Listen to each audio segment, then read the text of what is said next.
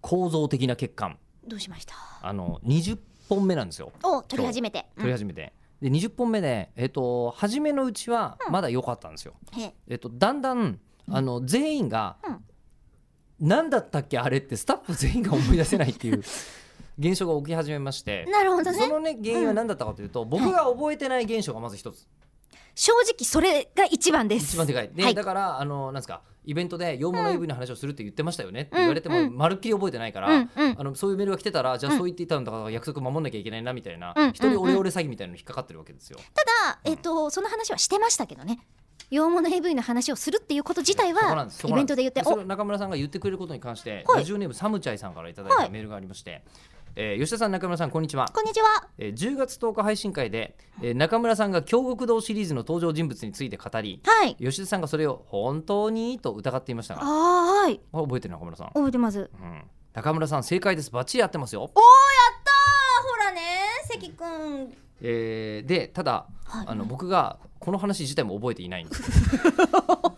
ほうまあ、探偵小説からの流れだったりとかその前相方を何て呼ぶかっていう話になって、んコロンボはかみさんって呼ぶでしあょーね例えなんかば「サイ君」って呼ぶ人もいてそうあのそれはあの京極堂シリーズの中に出てくる、その京極堂さんと、えっとそので助手でわかあったわかはっいたどうぞ、うん同じ話ですよねそれうん10そう月です10 10日配信分聞けばいいんだよね聞いてねうんでえっ、とねでここで構造的欠陥を指摘されてるんですよはもう僕らが、はいもうなんですかもうあの検査技師がいないのに、うんあのアルミを世の中にどんどんこ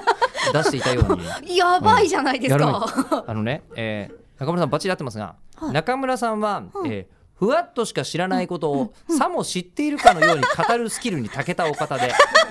言い方丁寧数々の前科もある ので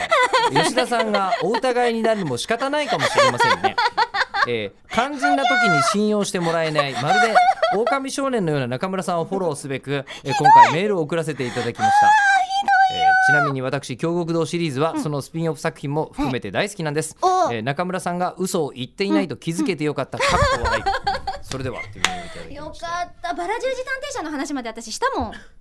もうね、うんその辺が僕は読んでないんで,、うんそうですよ本当ねにまるでわかんないんです、ね言おうが今井がね分かんないですもんね、でね今この構造的欠陥は一つ僕は覚えていない、中村さんがなんかさも知ってるからより喋る、ふわっとしてんこののに2ねつの問題、うんうんでそこにもう一つの構造的欠陥があることにこのメールで気がついて、はい何でしょう、えーこのメールを送ってる人が中村さんの手のものである可能 性がある、吉田壮アドレ大スなに嘘よくを俺に信じ込ませているっていうあの今俺ね12モンキースみたいな気持ちなん ですよ映画で言うならまで行ってひっくり返るのかどこまで行ったで12モンキーズももう周りの人たちがお前が考えてることは妄想だよって周りの人が妄想を語ってる人に言われるとだんだんそんな気がしてくるっていう、えー、20本目にして気づく構造的結果なんですけどどうしましょうねこれもうこれは是正することは不可能可能でですすかね